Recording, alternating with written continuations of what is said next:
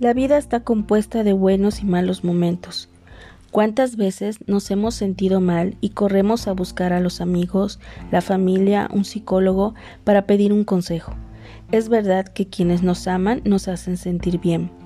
Después de acercarnos a los demás con el corazón destrozado, terminamos riendo, platicando y viendo las cosas de otra manera.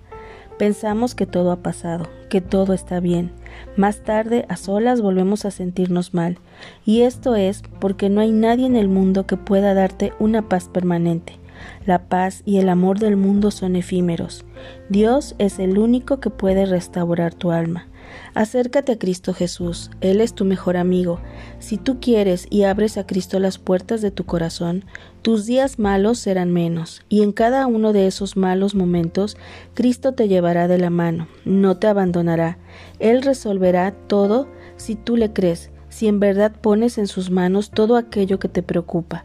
Jesús siempre está listo para interceder por ti ante el Padre. Jesús te ama y quiere escucharte para llenarte de una paz eterna. Te comparto este versículo de la Biblia que es Juan 14, 27. La paz os dejo, mi paz os doy. Yo no os la doy como el mundo la da. No se turbe vuestro corazón ni tenga miedo.